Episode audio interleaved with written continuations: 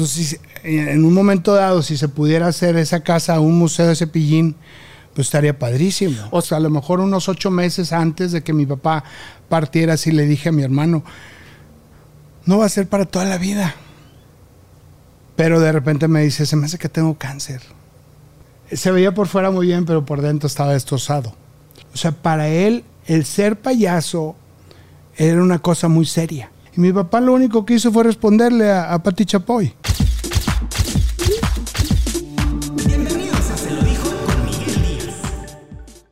Está conmigo una persona que yo en particular quiero mucho porque su papá para mí siempre fue lo máximo, ha sido lo máximo y siempre que iba a su casa del obispado en Monterrey siempre me recibía con los brazos abiertos. Está con nosotros Ricardo González Cepi, hijo qué de gustazo, Qué gustazo, qué gustazo. para mí y sabes que el cariño para tu familia, para ti siempre es mutuo de toda la vida. Este, y qué paike que te esté viendo acá en, la hermosa Ciudad de México. Yo estoy a una hora de aquí en Toluca y estoy feliz de estar aquí contigo. Es de agradecerse porque le, le hablo y le digo, Sepi, quiero hacer una entrevista contigo. Me dijo, va. Y él viene desde Toluca. Sí, sí, sí. Y aquí, aquí lo tengo. Porque ustedes y tú siempre ahora sí que cuando yo he necesitado de, de, ustedes y de multimedios, cuando yo voy a Monterrey siempre me abren las puertas. ¿Cómo voy a decir yo nunca no? Ese es algo que mi papá me inculcó. Yo sé que a veces caigo gordo que hablo de mi papá, pero la escuela me la dio él. La escuela del trabajo, no nada más la escuela del estudio, la escuela del trabajo. Y no hay que, lo más importante es ser agradecidos. Entonces yo soy agradecido igual que mi papá lo fue toda su carrera. Hablar de, de Cepi es hablar de, del hijo de una persona que dejó un legado. Un legado musical, legado en la televisión, el payasito de la tele. Una belleza. ¿Cómo te sientes, Cepi? Digo, porque me imagino que, que ahorita es cuando te cae el 20 de la responsabilidad que tenías de ser un hijo de una figura como, como don Ricardo. Fíjate que siento algo muy bello, pero, pero yo creo que a mí me cayó el 20 desde hace desde que le dio el primer infarto a mi papá. Desde ahí, cuando yo de alguna manera tomo las, las riendas ya de, la situación, de hacer un homenaje, de mi papá tenerlo en terapia intensiva, desde ese entonces ahí es como, ah, caray, y hablaba con mis hermanos, eh, mi, mi papá no es para toda la vida. Yo hablaba con mis hermanos, porque ves a tu papi tan fuerte siempre que crees que lo vas a tener para toda la vida y te das cuenta que, pues, que no es así. Entonces, a lo mejor unos ocho meses antes de que mi papá partiera, así le dije a mi hermano, no va a ser para toda la vida. Aparte fue muy rápido porque, Sepi, porque yo me acuerdo que hice una entrevista con tu papá vía Zoom, recordarás, estuviste tú ya los tres días, cayó en el hospital porque le dio el infarto, ¿verdad? Sí. Eh, bueno, ¿te refieres a la, última vez que entró? La, no, no, no, una de sí. Es que como entró como cuatro veces, por eso pregunto. se me hace que sí fue de la última vez, porque yo lo tuve en, en, una entrevista vía Zoom, que estaba muy bien tu papá, y después me enteré que había entrado al hospital y dije, madre santa, pero si lo acabo de entrevistar. Lo que pasa es que mi papá era una persona muy fuerte, y si él se sentía mal, trataba de, de no aparentar esa, esa enfermedad, la molestia. esa molestia. Él tuvo ocho meses ese dolor de espalda, ¿eh? Y la gente no lo sabe. Le compramos tirantes para mantenerlo eh, derecho. Lo llevé a varios hospitales antes, eh, haciéndole estudios. Él pensaba que era algo este, muscular, pero de repente me dice, se me hace que tengo cáncer. Y yo, no, no, o sea, uno como hijo nunca. No, no, no, ¿cómo crees? ¿Pero era dolor fuerte o era.? Exagerado. O sea, de tumbarlo. De, de, de, de quebrar un asiento, el respaldo. De hacerse para atrás y ¡clac! tronarlo, así. Dios santo. Imagínate, ¿Y cómo podía aguantar todo eso? No sé, no sé cómo le hacía. Eh, tener un, ¿cómo le llaman? Como costalito. Le llaman, creo, muñeca. Esos que tienen semillitas o arrocito. Lo metía todo el santo día al microondas para mantenerse caliente su, espalda. Eh, él tenía, estaba muy mal ya de sus cervicales, tanto brinco.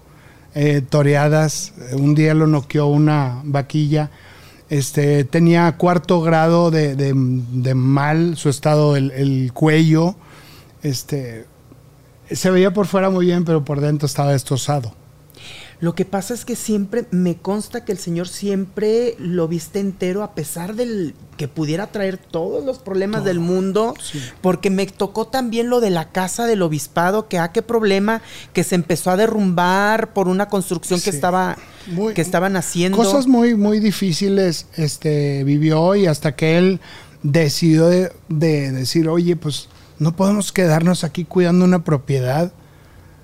Hay que, hay que trabajar, hay que movernos. Entonces nos fuimos y continuamos la vida y, y dejarlo en abogados, ¿no? Fue cuando decidieron regresar a la regresar ciudad. a la Ciudad de México, así ¿Verdad? fue.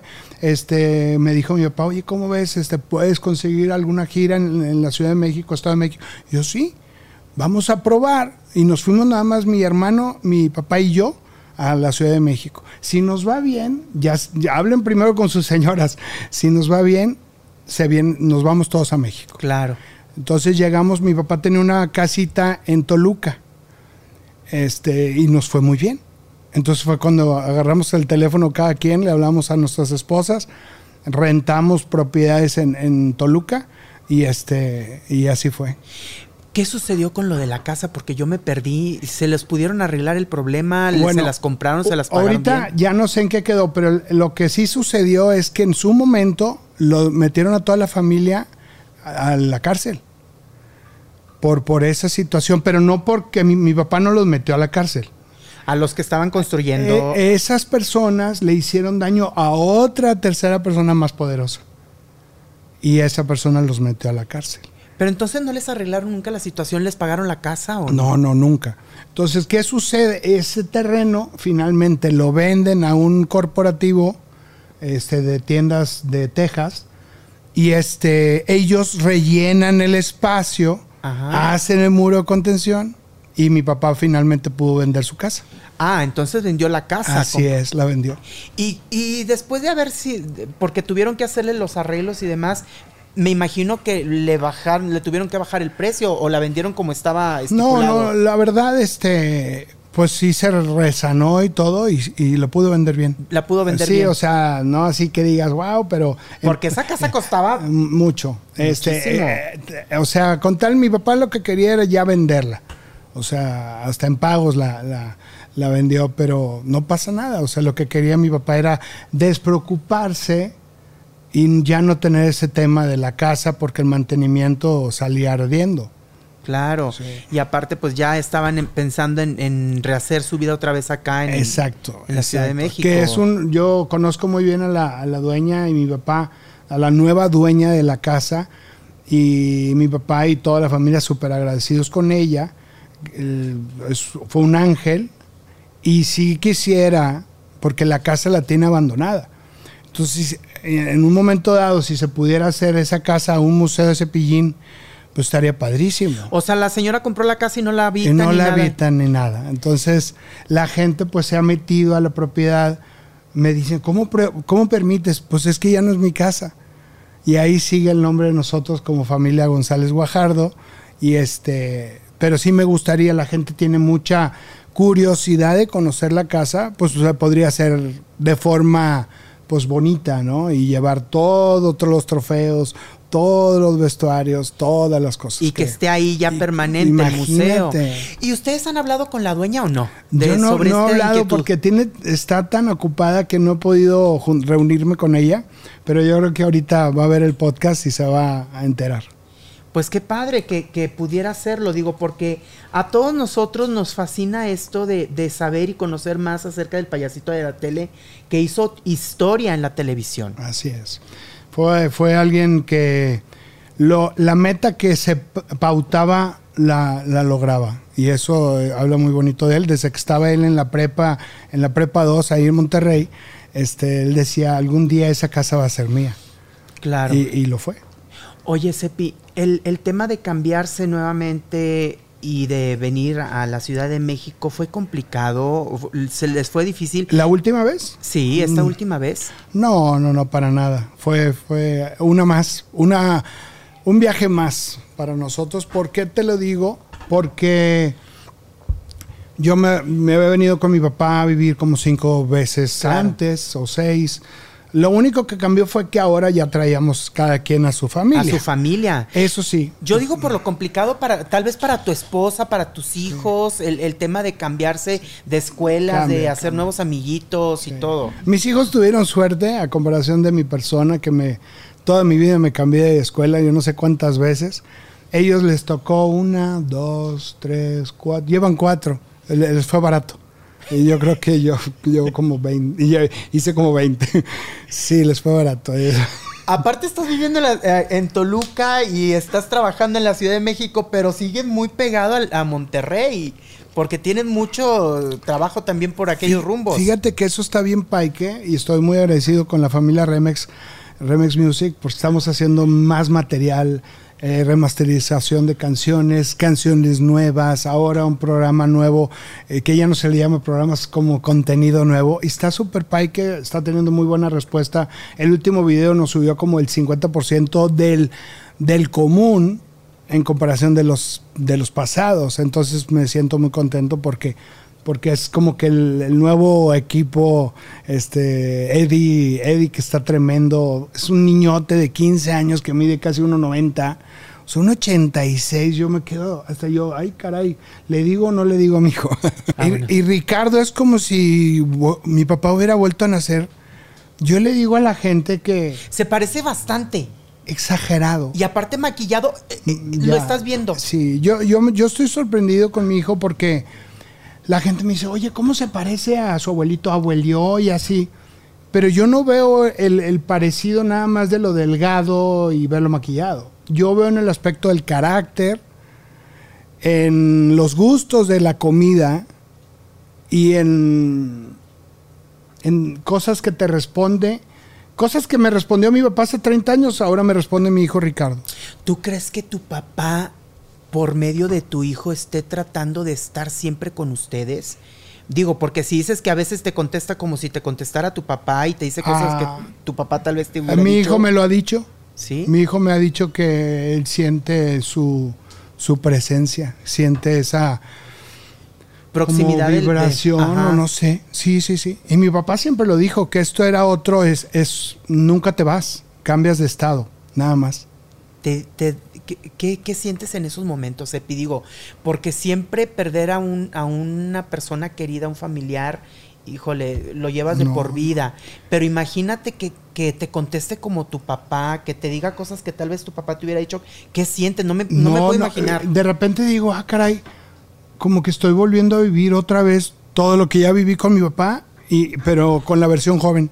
Con la versión de 18 años, un muchacho pues que tiene toda la energía del mundo, que cuando yo, pues, si mi papá me llevaba, no sé, este, 30 años, o no, veintitantos años, ahora es al revés, se voltean los papeles, ¿no? Claro. En el show lo mismo vivo, el, el- la posición donde yo estaba ahora, donde estaba mi papá, ahora es la que yo estoy y ahora y, y mis hijos aprendiendo de un servidor que fue lo que mi papá me enseñó. Es muy muy loco explicarlo, este y muy difícil, muy difícil, este ponerte ahora como papá y, y tratar de no, no herir eh, sentimientos, porque Claro. eso lo vivía muy, muy difícil él, mi papá, el decir, ay caray, ¿cómo le hago para separar la onda laboral con la onda familiar? Claro. La primera vez que me regañó mi papá me, y yo empecé a llorar por cuestión laboral, me dijo, oye, no te está hablando tu papá, ¿eh? Te está hablando tu jefe. Ay, caray, me explico. ¿Y te costaba trabajo a ti aceptarlo? Al principio, no, no porque fuera mi jefe, no, no.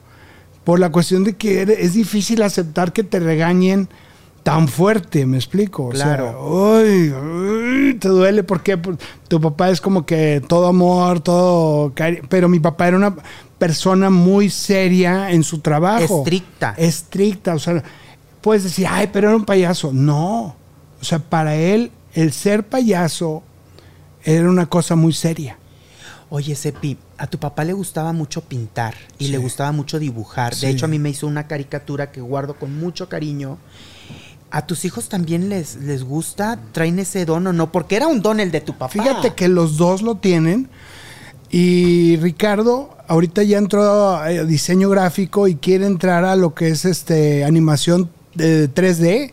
O sea que ahí lo traen, les encanta. Y la cuestión musical también. O sea, todos no paran jugar cosas de música virtuales, que es lo que anda ahorita de, muy de moda. Entonces, la onda de los brincos, de los techos, no, me lo tengo que andar. Espérate, espérate, tranquilo, cuídate. Tu papá siempre estuvo muy orgulloso de todos ustedes y de, sus nietos también. Me acuerdo que la última vez que platiqué era cuando empezaban con lo de Cepi Junior, que... Y tu papá hablaba de él y estaba orgulloso. Sí, muy orgulloso. Eh, alcanzó a estrenar el último video con ellos que se llamó Aprieto Cachete y está, en, está ahí en las redes sociales.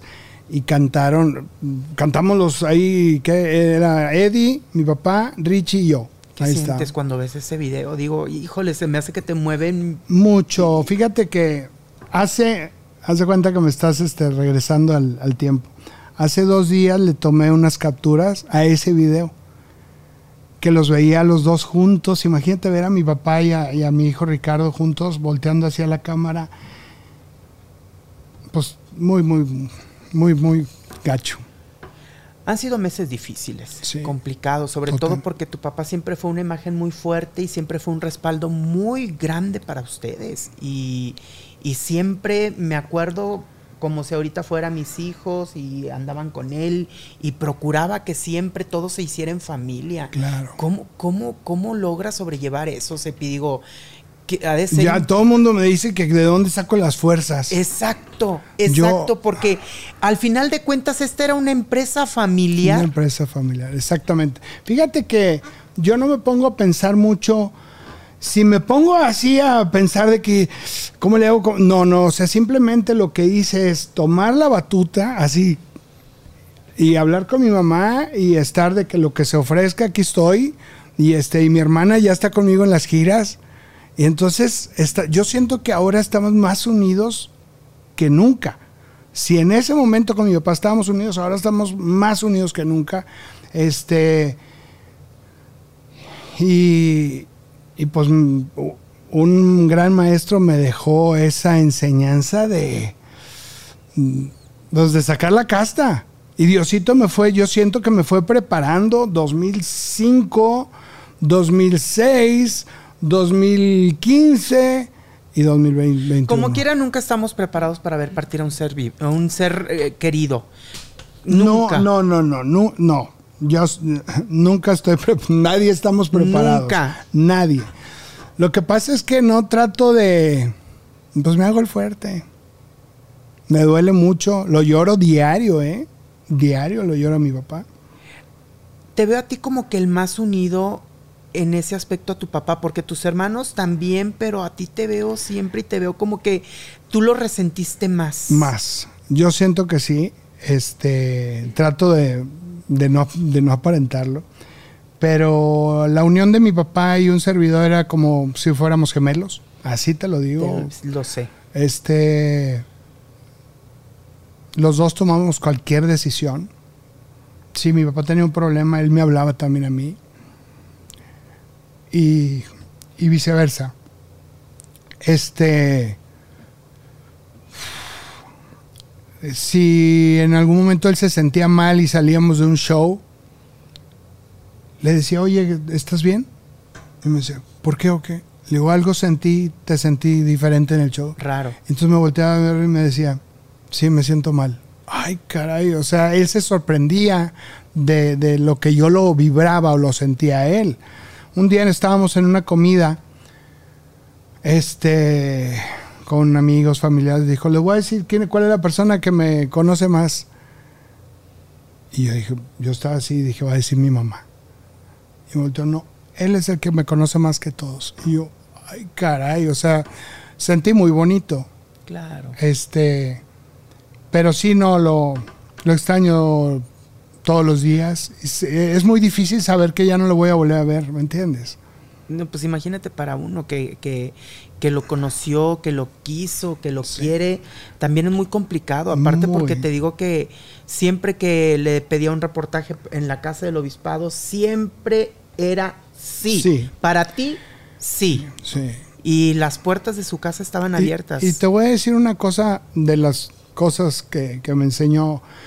Decía, en este medio, si tú empiezas a decir que no, es tan pequeño el medio, la gente no sabe, es tan pequeño el medio que te que si tú dices que no, se empieza a correr la voz de decir, no, ni le hables, te va a decir que no. O no, es bien complicado, bien difícil.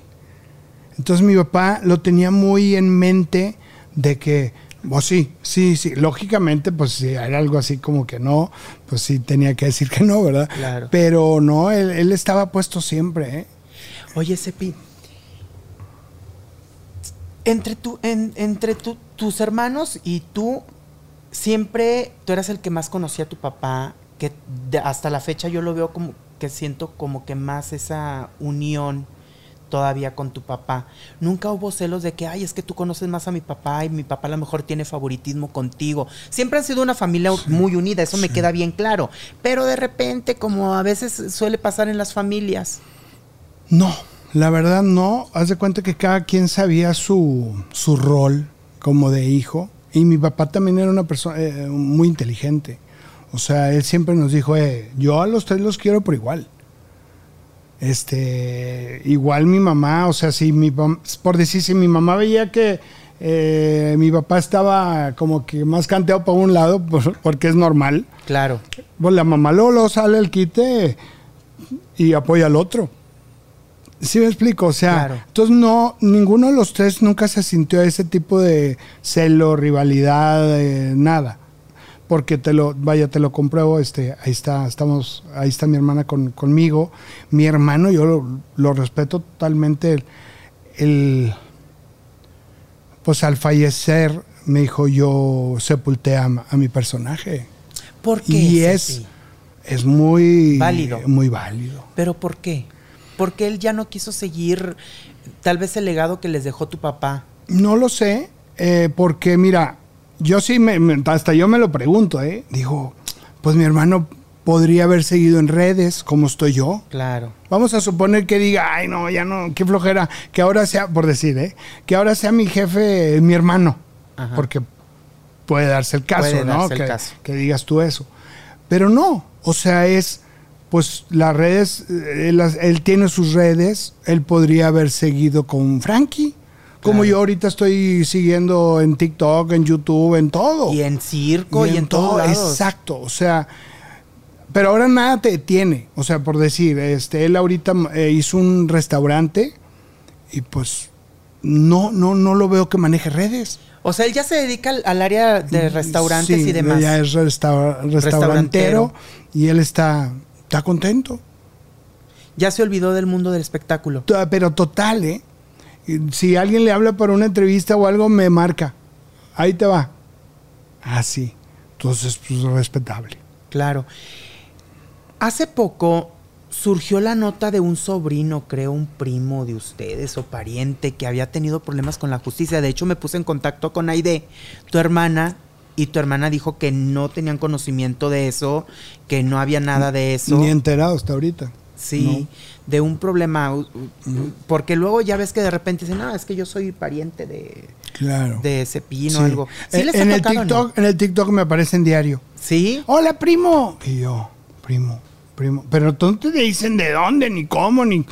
Ah, va, hola. O sea, no digo primo, pues no le voy a regresar al primo si no sé. Claro, digo, ah, y, y hola. va- vas a poner prima Sí. ahí, van- hagan Anda, alguna exacto, marranada y digan que sí es Sí, pariente muy- tuyo, ¿verdad? Exacto, no, no, no, para nada. Este, yo sí les digo, pues mándame mensaje privado si me conoces, pero no. Así como un día le dije a mi primo, oye, desde que murió mi papá no te he visto en el show, no sé qué. O sea, yo, yo eso lo aprendí mucho de mi papá, este, nunca tener pelos en la lengua y se dicen las cosas como son. Claro. Así de fácil. Sí, sí, sí. Oye, Sepi, a ti te gusta mucho el mundo del espectáculo, pero te gusta porque tu papá te lo inculcó, porque a ti te gustaba, porque te lo impuso. No. Quiero preguntártelo porque siempre me llama la atención que muchos, muchas celebridades tienen hijos y algunos se dedican a eso y otros definitivamente no. Pero a ti te gusta de- desde siempre, De toda la vida. Desde que empecé a vender naricitas de payaso a los cinco años. en serio. Naricitas de payaso en el circo. O sea, eso ya lo traes. Eso no hay con que. O sea, lo que- tú naces con eso y ya lo demás es pulirlo. Si lo traes. Si no lo traes, no puedes, no puedes obligar ni forzar a nadie. Aparte, tu papá hubiera sido el primero en decirte, no, mijo, mejor dedíquese a otra cosa. Ah, chulo". no, me- mi papá me hubiera votado, pero al instante. A como era. Ya, sí, instante. Pero sí tenía yo broncas por decir, te voy a explicar. Yo estudié en el CEA de Televisa a los 15 años. Combinaba este, producción de en los 90 este, de televisión detrás de cámaras. O sea, siempre andaba yo en el, en el rollo. Pero este, si me veía haciendo castings todos los días acá en México, sí me decía, oye, cálmate. Me decía, no te ilusiones. Ya, ya saben, ya lo tienes cogido, pero así me decía. No creas mucho en los castings. Y me, me desilusionaba. Claro. Porque mi papá me decía la verdad. Claro. Entonces yo gastaba gasolina, recorría toda la Ciudad de México, iba todo. Es que ahorita hay un onda de Santo Claus que pagan 20 mil pesos si estás todo el día sentado tomándote fotos. Y luego me decía, no, tranquilo. Me explico, o sea, la ilusión de chavo, de la energía de 18 años y, y pues llegaba con mi papá y mi papá me quitaba ese, mm, me desmoralizaba. Claro, no, te, te presentaba en la realidad. Me sentaba en la realidad. No, no lo hacía en mala onda. Lo que pasa es que tú como joven quieres comerte el mundo y a mis 49 años me sigo queriendo comer el mundo siempre. O sea, Te pregunto esto porque luego hay gente bien cruel y en las redes sociales les encanta, los amo. Les encanta tirar hate, ni siquiera saben la historia, ni siquiera saben qué pasó, ni siquiera saben nada y les encanta hablar y señalar y decir y luego ya ves que dicen, no, que quieren seguir el legado del papá y no sé qué y ni siquiera la, la arman y ni siquiera la. Fíjate- Ellos no saben. Fíjate que, muchas gracias por comentarlo. Fíjate que yo estoy sorprendido porque es, es un 3%. De, de, de mi 100% ahora con las gráficas y con todo. Claro. Yo lo sé. Entonces, y a los haters los amo porque es un seguidor más de Closet. Claro, a mí me da, fíjate, a mí me da coraje que, Fíjate, que- muchas que gracias. me da coraje Sí, porque sí, sí. digo, ni siquiera saben la historia. Cuando yo hago un en vivo y me tiran al, así un hate, digo, no le digo para yo decir, eh, eh, oye, cuidado, no, no, más bien digo, se nota que no eres fan de mi papá. Así les contesto. ¿Por qué? Porque si fueran fans de Cepillín, ahí está la respuesta. Sabrían la historia que hay detrás de esos 50 años, ¿no? Yo puedo estar orgulloso que estuve 36 años al lado de mi papá. Imagínate, o sea, si eso a mí no me hubiera gustado, yo no hubiera estado con él 36 años. Claro. Me juntaban dos cosas. Una, el amor que le tengo a mi padre y dos, el cariño a esta profesión. Y aparte no hay que más. me consta que siempre no hay mejor admirador que la familia. Cuando la familia está orgullosa de lo que hace tu, tu pariente, tu papá, llámese hermano, llámese, eso es lo bonito. Eso es lo bonito, lo gozaba yo al máximo, el, el poder estar con él.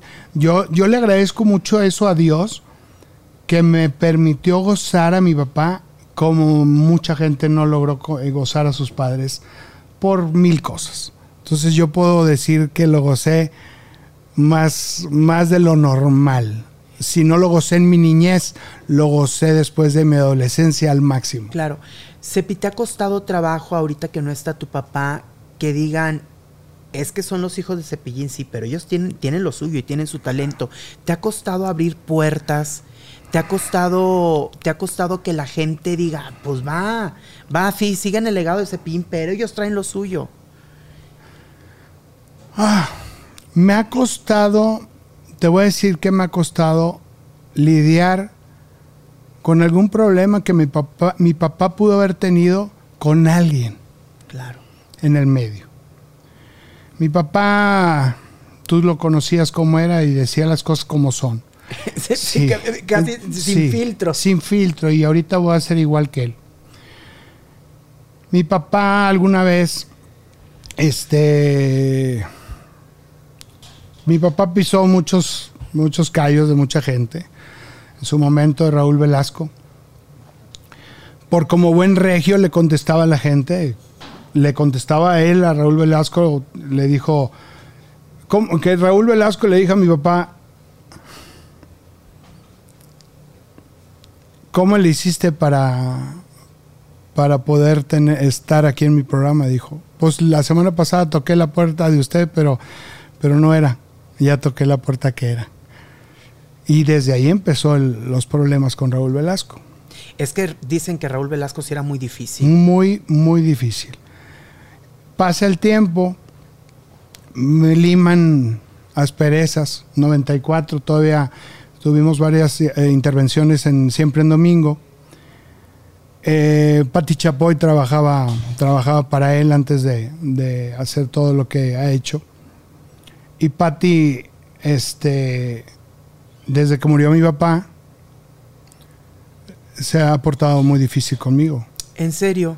Y estoy muy triste porque no puede haber personas tan rencorosas que si tuvo un problema, problemita con mi papá, mi papá todavía le pidió disculpas a ella por medio de un tuit A Pati Chapoy. a Pati Chapoy. Cuando fallece mi papá, con todo el dolor de mi corazón, estando en la funeraria, yo le di todas las entrevistas a la señora Pati Chapoy. Todas.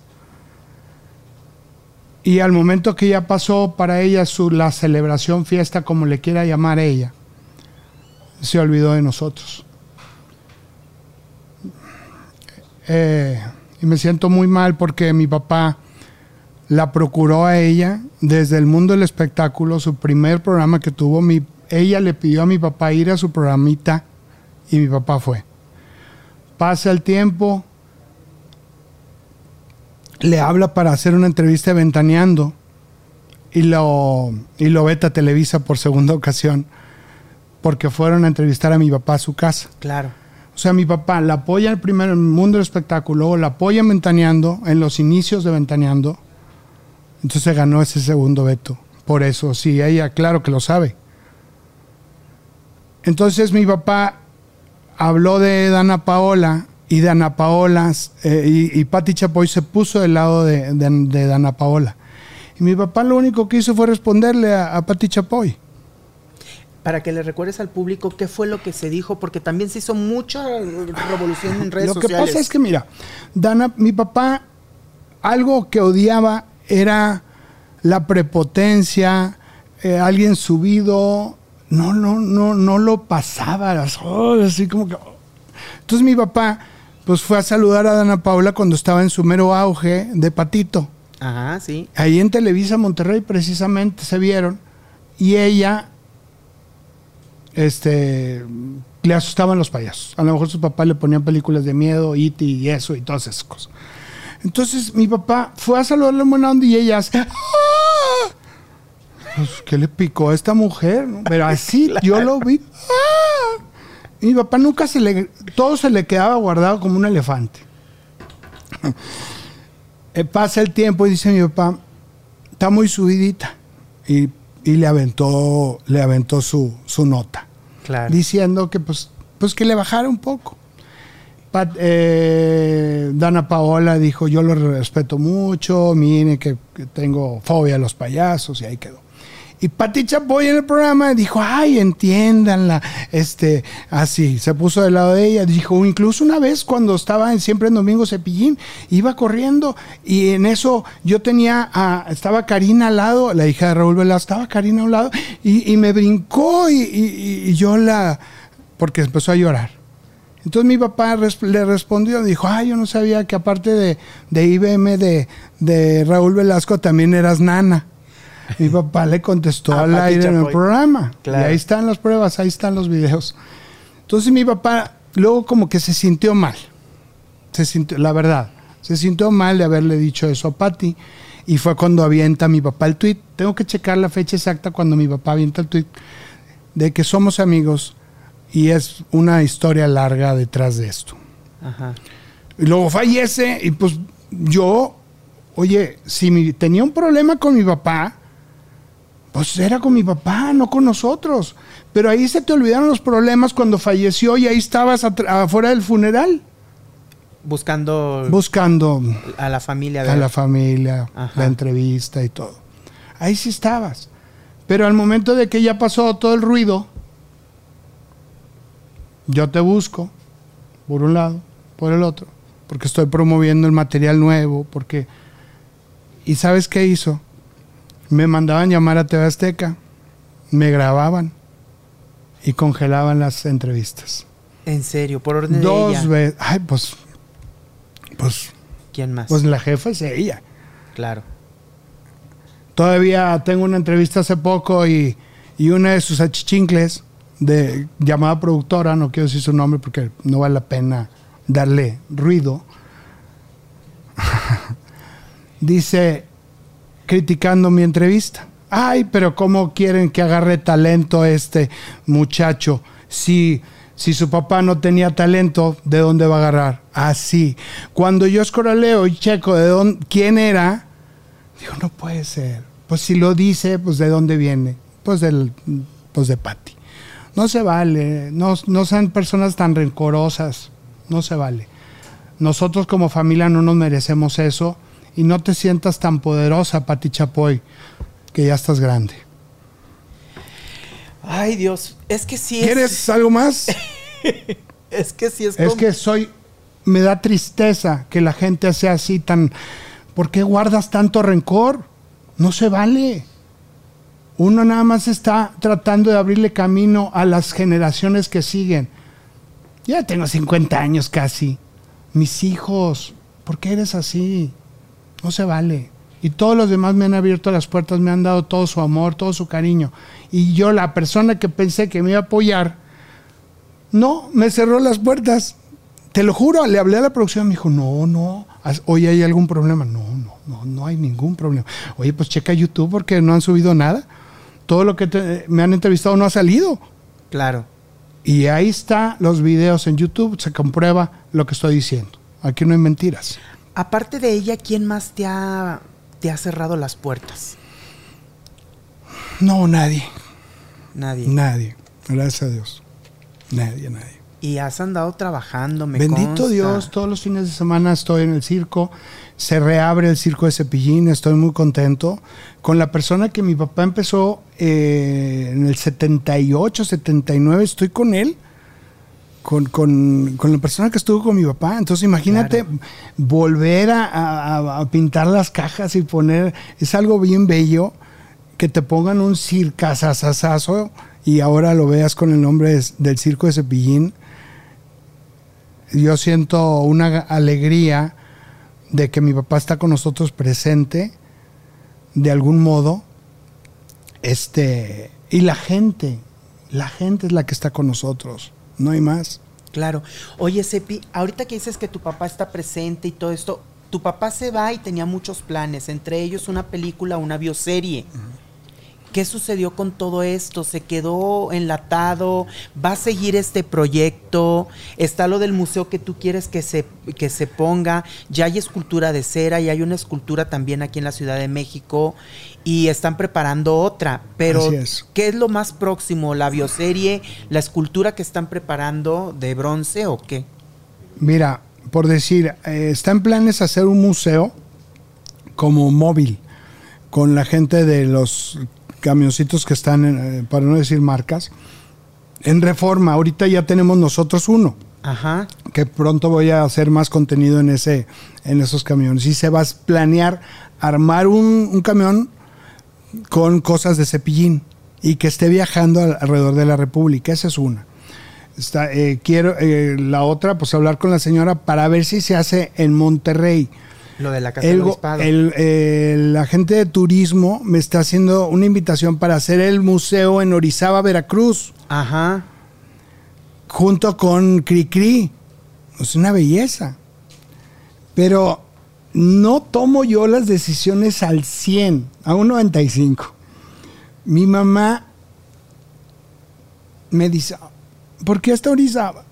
Me explico. O sea, mi mamá como que pues son las cosas de mi papá y no las quiere tampoco tener tan lejos. No, y aparte también, eh, eh, eh, a lo mejor ella de pensar, me tengo que andar yo también trasladando. Ahorita va a ver todas las cosas de mi viejo. Sí, y que queden, que queden bien montadas, que estén bonitas. O sea, al final de cuentas el legado para, de su esposo para ella. Entonces yo la comprendo. Claro. O sea, yo digo las cosas y mi mamá me dice, ah", o sí, me explico. O sea, entonces lo único que hasta ahorita me ha detenido ella.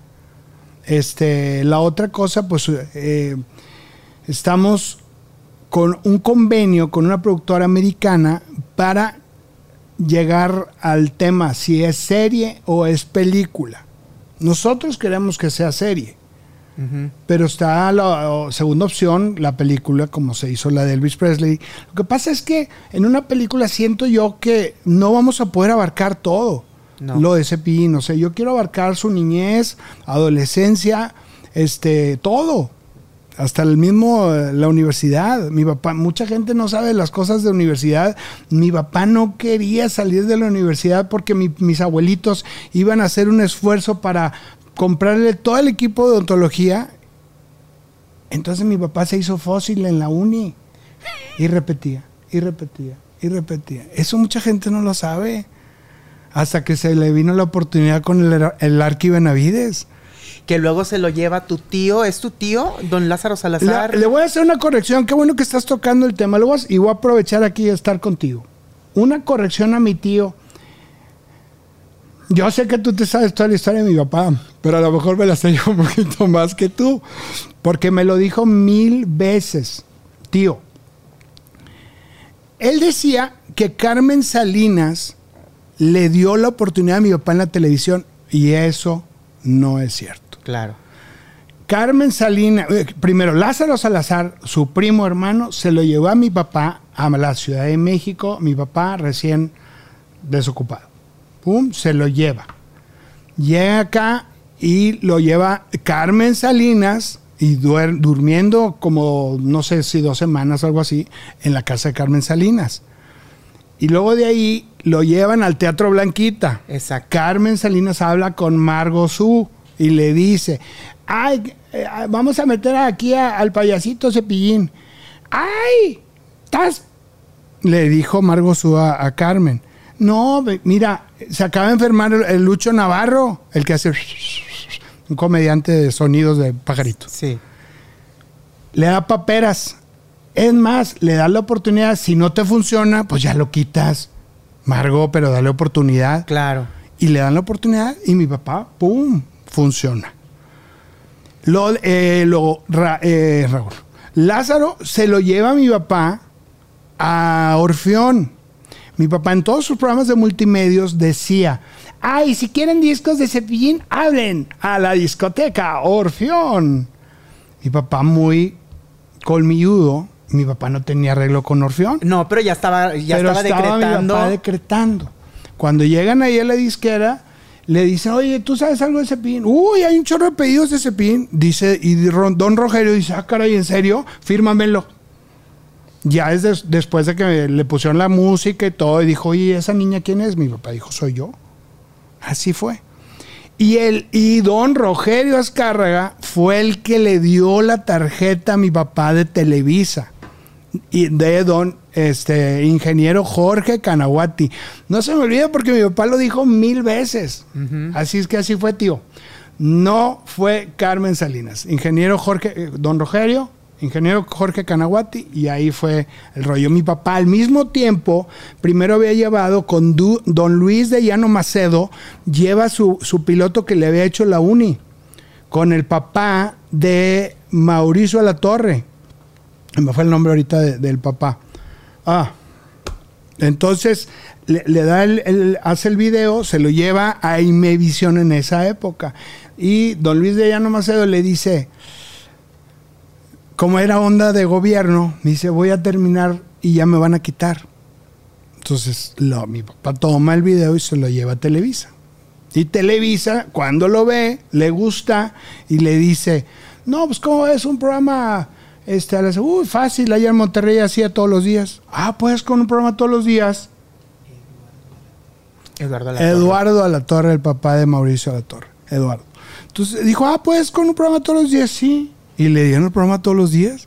Sí, ahí, es- ahí empieza la leyenda, la Ahí historia. empieza la, la leyenda internacional. Ajá. Los que la apertura de Televisa, eh, Roberto Gómez Bolaños, Verónica Castro y Cepillín a nivel internacional. Exacto.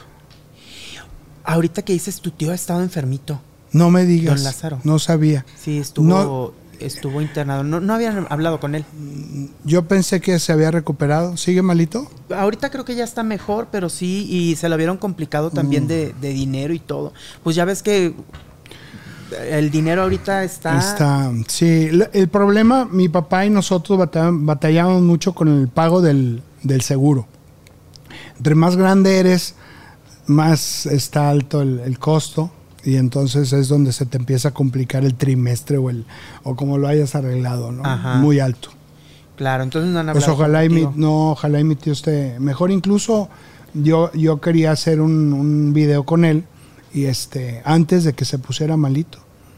Por lo mismo, porque lo- lo- yo lo hago la corrección porque lo dijo como dos, tres veces. Claro, sí, sí, Entonces, sí.